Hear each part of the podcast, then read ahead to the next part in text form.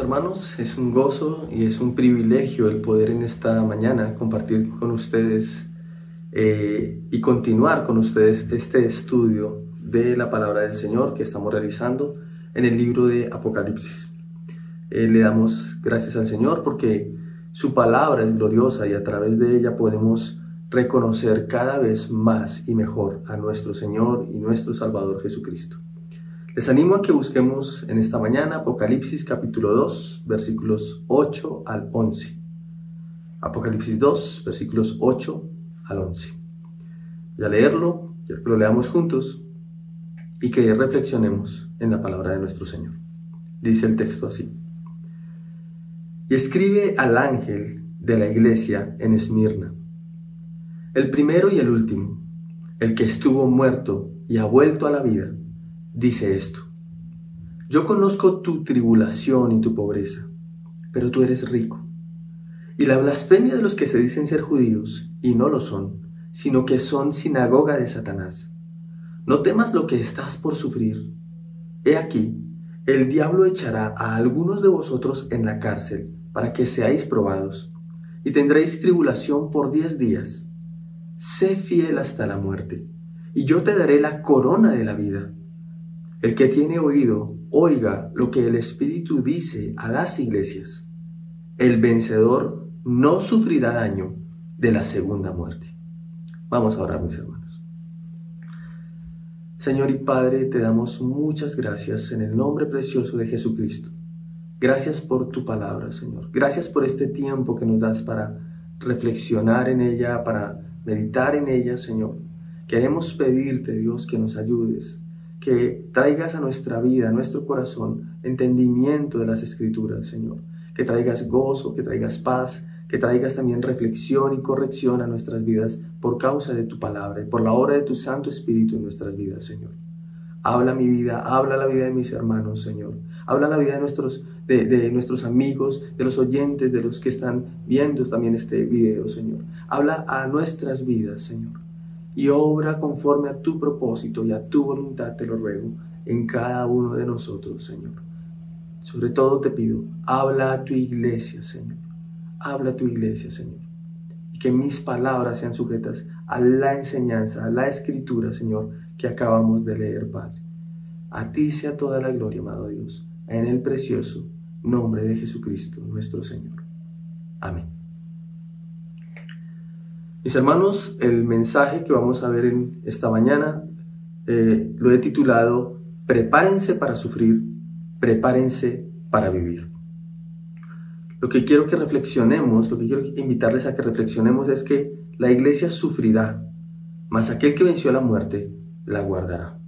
La iglesia sufrirá, pero aquel que venció la muerte la guardará. ¿Qué significa eso? Vamos a reflexionarlo en esta mañana. Acabamos de leer el mensaje de Jesucristo a la segunda iglesia. Ya vimos la, en la enseñanza anterior eh, el mensaje de Jesucristo a través del apóstol Juan a la iglesia de Éfeso. Ahora vemos el mensaje a la segunda iglesia, que es la iglesia de Esmirna. Bueno, esta es la iglesia local que está ubicada en la, en la ciudad de Esmirna, en Asia Menor.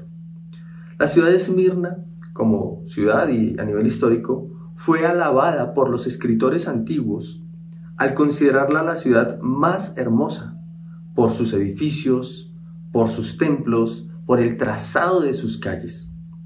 En la época de Pablo se calcula que la población de Esmirna llegaba a ser de 250.000 habitantes.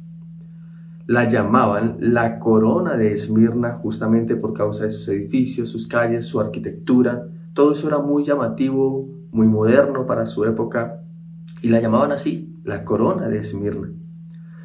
Su naturaleza también contribuía a la belleza de la ciudad, pues tenía muchos árboles y esos muchos árboles producían una resina que era, que era como un caucho aromático de color entre marrón, rojizo, amarillo, al que llamaban mirra. Y de ahí proviene el nombre de la ciudad, pues mirra en griego es Esmirna. La mirra era muy valorada en la antigüedad, ya que era uno de los componentes para la elaboración o la fabricación de perfumes, por su aroma, de inciensos, de ungüentos y medicinas y también se usaba para diluir la tinta que usaban para escribir sobre los papiros. Se usaba también la mirra para embalsamar a los muertos. De hecho, la mirra en el Nuevo Testamento aparece como uno de los presentes que los sabios del Oriente ofrecieron a Jesús en su nacimiento. Y yo creo que lo podemos recordar. Y también aparece como el ingrediente usado por Nicodemo para ungir el cuerpo de Jesús antes de sepultarlo. Esa era la ciudad en donde se ubicaba la iglesia a la cual el Señor está dirigiendo este mensaje, la ciudad de Esmirna. El bosquejo lo vamos a dividir en dos. Vamos a hablar del versículo 8, que sería el primer punto. Y el primer punto es aquel que sufrió y venció. ¿Quién es el que está hablando a la iglesia? Es aquel que sufrió y venció. Vamos a ver cómo se describe. Y el segundo punto, versículos 9 al 11, es el mensaje que brinda aquel que sufrió y venció. ¿Cuál es su mensaje? ¿Qué es lo que le dice a la iglesia de Esmirna? Y obviamente vamos a reflexionar en cómo eso aporta, afecta a nuestras vidas como creyentes. Y qué en cuanto a los no creyentes también. Primer punto, versículo 8, aquel que sufrió y venció. Dice el texto. Y escribe al ángel de la iglesia en Esmirna, el primero y el último, el que estuvo muerto y ha vuelto a la vida, dice esto. Aquí Jesucristo se presenta como el primero y el último, el que estuvo muerto y ha vuelto a la vida. La frase el primero y el último muestra la divinidad de Jesucristo. Está usando las palabras que el profeta Isaías usó en Isaías 46 cuando dijo, Así dice Jehová, Rey de Israel y su Redentor, Jehová de los ejércitos. Yo soy el primero y yo soy el postrero, y fuera de mí no hay Dios. Y esta es la presentación que está usando el Señor para la iglesia de Esmirna. Así que con esta frase, el primero y el último, Él se identifica glorioso, se está mostrando en su gloria, en su majestad, como Dios. También a esta iglesia Jesucristo le deja ver su humanidad, porque dice, el que estuvo muerto y ha vuelto a la vida. Cuando dice el que estuvo muerto, él le está dejando ver a la iglesia de Esmirna su humanidad ya que Dios no puede morir. Dios no puede morir, pero al hacerse hombre como nosotros, vino para morir, vino para dar su vida. Entonces les está mostrando su humanidad, les está mostrando su deidad y luego les está mostrando su humanidad. Sin embargo, la frase culmina diciendo, el que estuvo muerto y ha vuelto a la vida. Así que, al culminar diciendo, y ha vuelto a la vida, de nuevo les está mostrando su divinidad, les está mostrando su poder a través de su triunfo sobre la muerte, lo que ningún hombre, ningún hombre puede hacer por sus propias fuerzas. Ningún hombre puede vencer la muerte por sus propias fuerzas. Así pasamos a nuestro segundo punto. El segundo punto, versículos 9 al 11. Ya vimos la presentación del Señor, ya vimos aquel que sufrió y venció, cómo se describe hacia la iglesia de Esmirna. Y ahora vamos a ver el mensaje que brinda aquel que sufrió y venció. ¿Cuál es el mensaje del Señor para la iglesia de Esmirna? Versículos 9 al 11, lo retomamos, dice, yo conozco tu tribulación y tu pobreza, pero tú eres rico. Y la blasfemia de los que se dicen ser judíos y no lo son, sino sinagoga de Satanás. No temas lo que estás por sufrir. Y aquí, el diablo echará a algunos de vosotros en la cárcel para que seáis probados y tendréis tribulación por diez días. Sé fiel hasta la muerte, y yo te daré la corona de la vida. El que tiene oído, oiga lo que el Espíritu dice a las iglesias. El, vencedor no sufrirá daño de la segunda muerte. Aquí tenemos el mensaje para la iglesia ubicada en Esmirna. ¿Cuál es ese mensaje? Conozco tu tribulación y tu pobreza, pero tú eres rico. La riqueza de la iglesia de Esmirna no es una riqueza externa. No está compuesta por lujos, tampoco es su bienestar, estaban pasando por sufrimiento, por dolor. Por el contrario, la iglesia de Esmirna es una iglesia que sufre y una iglesia pobre, como el Señor lo dijo. Así que al llamarla luego la iglesia rica, nos deja ver que no se trata de la riqueza de templos lujosos o de edificios modernos como los que ya hablábamos que había en la ciudad de Esmirna, por la cual la llamaban la corona de Esmirna. Esa no era la riqueza de la iglesia local en Esmirna. Al llamarlos ricos habla de una iglesia cuya riqueza era interior, era su fe, pero era sobre todo su fidelidad al Señor. Y esa fidelidad el Señor la conocía, como vamos a ver a continuación. Pero tenga eso muy presente. El Señor conocía esa fidelidad. Por eso llama, pero tú eres rico, por eso lo afirma. El mensaje continúa, dice, conozco la blasfemia de quienes te persiguen o te calumnian, en otra versión. Dicen ser judíos, pero, pero son sinagoga de Satanás. No temas el sufrimiento que vendrá. Algunos de ustedes serán echados en la cárcel y serán probados por diez días. En, en Esmirna era abundante el número de judíos que vivían allí en esa época. De hecho, tuvieron la capacidad para construir una sinagoga. Había un número mínimo de judíos para que en una ciudad se construyera una sinagoga. Y en Esmirna hubo una sinagoga. Se cumplió con ese número y probablemente era un número amplio de judíos. Sin embargo, el Señor los llama sinagoga de Satanás. Eso es muy fuerte, pero recordemos que es el Señor el que lo está afirmando. Y también el Señor niega que sean verdaderos judíos. Y aunque estos fueran el medio de persecución hacia los creyentes, hacia los cristianos, hacia los seguidores de Cristo en Esmirna, en sí mismos ellos no eran la fuente, ellos eran los, los medios y las personas que se prestaban para eso, pero la fuente de esa persecución era Satanás mismo. El Señor antes de su sacrificio advirtió a Pedro y a sus discípulos de una forma particular. Les dijo en Lucas capítulo 22, Simón, Simón, Mira que Satanás los ha reclamado a ustedes para zarandearlos como a trigo. Pero yo he rogado por ti, para que tu fe no falle, y tú, una vez que hayas regresado, fortalece a tus hermanos. Esas fueron las palabras de advertencia del Señor previo a dar su vida. Fueron las palabras del Señor para sus discípulos, para sus apóstoles y para Pedro dentro de este eh, grupo y les advierte, les dice con anticipación que han sido pedidos por Satanás para ser zarandeados, para sufrir. Pero dice que Él ha intercedido por ellos para que la fe no les falte, particularmente la fe de, de Simón, de Pedro, y que luego pueda fortalecer a sus hermanos. A la iglesia la prueba, hermanos, no debería parecerle algo extraño. Años después de estas palabras del Señor a Pedro y a los, al resto de los apóstoles, años después de esas palabras, eh, Pedro mismo escribió lo siguiente, primera de Pedro capítulo 4, Amados, no se sorprendan del fuego de prueba que en medio de ustedes ha venido para probarlos, como si alguna cosa extraña les estuviera aconteciendo. Antes bien, en la medida en que se comparten los padecimientos de Cristo, regocíjense, para que también en la revelación de su gloria se regocijen con gran alegría. Esas palabras pueden sonar un poco extrañas, pero sin duda Pedro había aprendido algo de lo que el Señor les había dicho antes.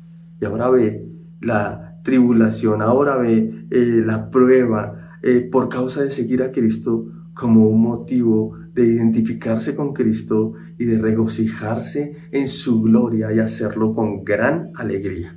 Puede sonar extraño, pero no ha de sonar extraño para la iglesia. En resumen, al presentarse de esta forma, al, perdón, al entregar este mensaje el Señor a la iglesia en Esmirna de esta forma, el Señor está anticipando los sufrimientos de su iglesia en Esmirna, les está diciendo con anticipación. Y esos sufrimientos vendrían en menor o en mayor medida, pero vendrían. ¿Qué ha de hacer la iglesia cuando lleguen los sufrimientos? Vamos a reflexionarlo, pero ya podemos ir pensando y meditando qué hacer cuando lleguen los sufrimientos, en mayor medida, en menor medida, pero finalmente sabemos que van a llegar. El Señor no le dijo a su iglesia, como dicen por ahí, pare de sufrir. Esas no son las palabras del Señor. Lo que dice el Señor es opuesto a eso. Lo que le dijo a su iglesia fue, no temas el sufrimiento que vendrá. Sin duda, era un sufrimiento fuerte. Y el Señor les dice, no temas. Y añadió, sé fiel hasta la muerte. Lo que quiere decir que el sufrimiento que vendría podría implicar la muerte. El mensaje culmina diciendo pues eso justamente, sé fiel hasta la muerte, y yo te daré la corona de la vida. El que tiene oído, oiga lo que el Espíritu dice a las iglesias. El vencedor no sufrirá daño de la segunda muerte. La fidelidad a su mayor nivel, al nivel más alto, es aquella a la que el Señor llama a su iglesia. Es una fidelidad que permanece aún al enfrentarse a la muerte física. Este es el rango máximo que puede enfrentar la iglesia que sigue con fidelidad al Señor. Es un sufrimiento por causa de seguir al Señor y que puede llegar en su máxima expresión aún a perder la vida por causa de la fe en Cristo. Junto con el llamado a la fidelidad, el Señor da a su iglesia una promesa. La promesa es, el vencedor no sufrirá el daño mayor, esto es, no sufrirá el daño de la segunda muerte. Recordemos que quien hace esta promesa es el que se presentó al principio y dijo que venció la muerte. El mismo que estuvo muerto y vivió, el mismo que estuvo muerto y al tercer día resucitó, como él lo había anticipado en varias oportunidades. El mismo que se levantó con poder sobre el máximo sufrimiento. Él es quien con suprema autoridad eh, promete dar a su iglesia el máximo galardón, vivir para siempre, no sufrir la segunda muerte, la cual es eterna y no tiene fin. Esa fue la promesa vivir para siempre y con Él. ¿Qué conclusiones podemos sacar de este mensaje de el Señor a Esmirna? ¿Y qué aplicaciones y qué conclusiones podemos sacar para nuestras vidas como iglesia? Hermanos, la riqueza de la iglesia no está en lo externo que pueda lograr, la riqueza de la iglesia no está en sus edificios, la riqueza de la iglesia no está en sus instalaciones, la riqueza de la iglesia está en la lealtad a su Señor en medio del sufrimiento. Esa es la riqueza de la iglesia, la fidelidad, la lealtad que la iglesia tenga a su Señor, a Jesucristo, en medio del sufrimiento. Es fácil pensar en, ser fieles al Señor cuando no hay sufrimiento. Para mí es fácil pensar así. Yo puedo ser fiel al Señor, yo puedo seguirlo, pero ¿y si sufro? Si por causa de seguirlo viene persecución y viene dolor y vienen dificultades, esa es la riqueza genuina de la iglesia, mis hermanos. Ahí está la riqueza genuina de la iglesia, no es lo externo. Hermanos, también a la iglesia vendrán sufrimientos de diferentes fuentes. En el caso de la iglesia de Esmirna fue a través de los judíos que estaban allí y tenían su sinagoga. Pero vendrán de diferentes fuentes y han venido históricamente de diferentes fuentes sufrimientos y persecución para la iglesia por causa de su fe en Jesucristo.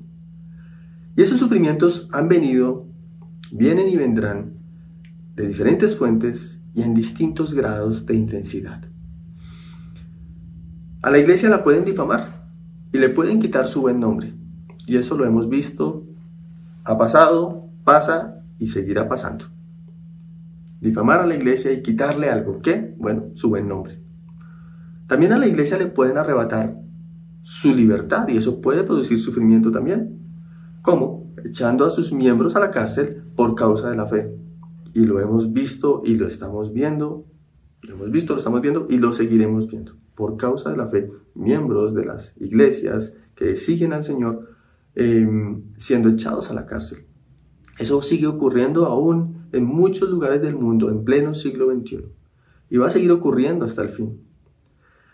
Hermanos, también a la iglesia le pueden quitar algunos de sus miembros con la muerte miembros fieles que quieren seguir al Señor, que quieren llevar su palabra y que por causa de persecución aún eh, son eh, eh, amenazados y pueden sufrir la muerte por causa de su fe en el Señor. Entonces, vendrán sufrimientos de diferentes fuentes, vendrán sufrimientos en diferentes grados y le, pueden, y le pueden quitar a la iglesia su fama, su libertad o aún la vida. Sin embargo, la vida de sus miembros me refiero, sin embargo, a la iglesia no le pueden quitar algo. A la iglesia no le pueden quitar la fidelidad a su Salvador. Esto no se lo pueden quitar a la iglesia. Mis hermanos no se lo pueden quitar a la iglesia porque la fidelidad no es algo externo a la iglesia. Le pueden quitar su buen nombre porque eso es algo externo. Le pueden quitar su libertad porque es algo externo y la pueden poner en, en, una cárcel. Y como dijo Pablo, pero la palabra de Dios no está presa. Pablo estaba preso, pero la palabra de Dios no. Le pueden quitar la vida, pero a la iglesia no le pueden quitar su fidelidad al, Señor, a su Salvador, porque no es algo externo a la iglesia y porque no es algo que depende de alguien ajeno a la iglesia. Por el contrario, la fidelidad depende de la misma iglesia y depende de Jesucristo, su Salvador. Esto es algo entre la iglesia y su Señor, es algo entre la iglesia y su Salvador. Esa fidelidad es entre ellos dos, entre su iglesia y el Señor. Entonces, amados hermanos, eso no se lo pueden quitar a la iglesia. Por eso es que el Señor nos llama a la iglesia a ser fieles, incluso hasta la muerte. Eso no se lo pueden quitar a la iglesia, porque depende del Señor y depende de su iglesia. Y podemos entonces, como iglesia, ser fieles en medio del sufrimiento, en medio de las adversidades por causa de seguir al Señor y aún en medio incluso de ser llevados a esa máxima prueba de enfrentar la muerte por causa de ser eh, de seguir al Señor. Hermanos, también como iglesia tenemos una promesa segura del Señor y es que Él resucitó de la muerte. Dice el texto, el vencedor no sufrirá daño de la segunda muerte. En esa promesa podemos estar firmes y descansar al atravesar por los sufrimientos y recordar que estos sufrimientos son temporales y breves si los comparamos con la gloria que vendrá para la iglesia de nuestro Señor. Ahora el Señor no es indolente al sufrimiento y lo vamos a ver en el siguiente punto, pero aquí sí podemos hacer una reflexión y es cuando sufrimos como iglesia por causa de Cristo, por causa de seguir al Señor, debemos recordar que ese sufrimiento finalmente es una breve tribulación, que es momentáneo. Si lo comparo con la eternidad de estar al lado de mi Señor, al lado de mi Salvador. Hermanos, eso debe ser un motivo de alegría. Eso debe ser un motivo de gozo, eso debe ser un motivo de esperanza, como lo decía Pedro en el texto que leímos hace un momento. Y también podemos pensar en una aplicación para nosotros como creyentes en que el Señor no es indolente al sufrimiento de su iglesia. El Señor no se alegra, no se goza por el sufrimiento de su iglesia, no es indolente a que la iglesia pase por sufrimiento, haya pasado por sufrimiento, esté pasando por sufrimiento y pase a futuro por sufrimiento. Él no es indolente a eso. Y Él lo entiende, no solamente porque es Dios, sino lo entiende porque Él lo sufrió. Él mismo pasó por el sufrimiento y por la misma muerte. La muerte física. Él se identifica con su iglesia cuando sufre y por eso no es indolente. Pero también se identifica con su iglesia que saldrá vencedora como Él salió vencedor. Él dijo en Juan 16, en el mundo tendréis aflicción, pero confiad, yo he vencido al mundo. Y cuando la iglesia pasa por el sufrimiento, tiene la oportunidad de identificarse no solamente con el sufrimiento de su Salvador, sino la oportunidad de identificarse con el, el Salvador que venció la muerte, con su Salvador que venció la muerte y disfrutar también del vencer como Él ha vencido, como Él lo prometió. El vencedor no sufrirá daño de la segunda muerte. Y como iglesia podemos disfrutar, vamos a disfrutar de salir vencedores y no sufrir daño de la segunda muerte, aun si tuviésemos que pasar por causa de la fe en nuestro Señor por una por la muerte física no, no sufriremos la segunda muerte y en eso podemos identificarnos con el Señor en salir vencedores. Y para quienes ven este mensaje, leen este pasaje y no son creyentes, ¿qué podemos reflexionar? Bueno, si no eres parte de la iglesia del Señor, si no tienes una fe genuina, sólida y firme en Jesucristo como Señor, como Salvador de tu vida, entonces las palabras esperanzadoras de esta carta no son para ti. Sin embargo, el Señor dice aquí, el que tiene oído, oiga lo que el Espíritu dice a las iglesias. Escucha. Si hoy tienes tu oído dispuesto a oír, entonces escucha y atiende las palabras de esta carta que hemos leído y vuelve tu vida en fidelidad al Señor. Vuelve tu vida a aquel que estuvo muerto, Jesucristo, y ha vuelto a la vida. Vuelve tu vida a Jesucristo en fidelidad. Esa es la invitación para ti. Vamos a orar, vamos a darle gracias al Señor por este mensaje, por su palabra. Señor, te queremos agradecer por tu preciosa, por tu bendita palabra, Señor.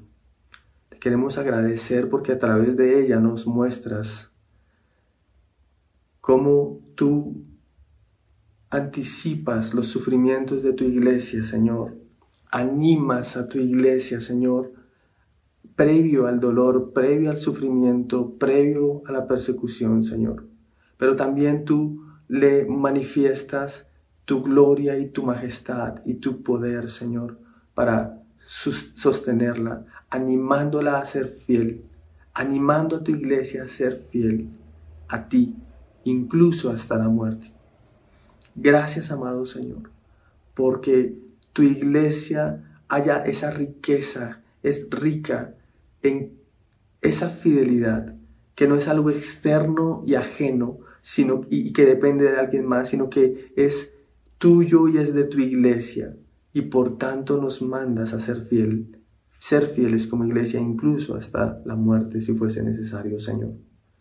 Gracias, porque tú has vencido y nos das la promesa de no sufrir la segunda muerte si somos fieles a ti, Señor. Gracias porque podemos ser fieles por causa tuya, Señor. Gracias, Señor, y te pedimos que nos ayudes a vivir de esta manera con fidelidad, siguiéndote, Señor, poniendo nuestra esperanza en ti, Señor, en tus promesas, en esta promesa particularmente, Dios, de eh, ser fieles y vencer, Señor, eh, por causa tuya, no sufrir por causa tuya la segunda muerte, Señor. Te alabamos, te agradecemos, Señor, y ayúdanos a tener esta palabra en nuestra mente y en nuestro corazón cuando estemos pasando por dificultades, por pruebas, por causa de seguirte a ti, amado Dios, en esta tierra. A ti, amado Señor, sea toda la gloria y toda la honra, pues tú eres digno, Señor. En verdad, tú eres digno, Señor. Gloria a tu santo nombre. En Jesucristo. Amén. El Señor les bendiga, mis hermanos. Que tengan un excelente día y damos gracias al Señor por su palabra.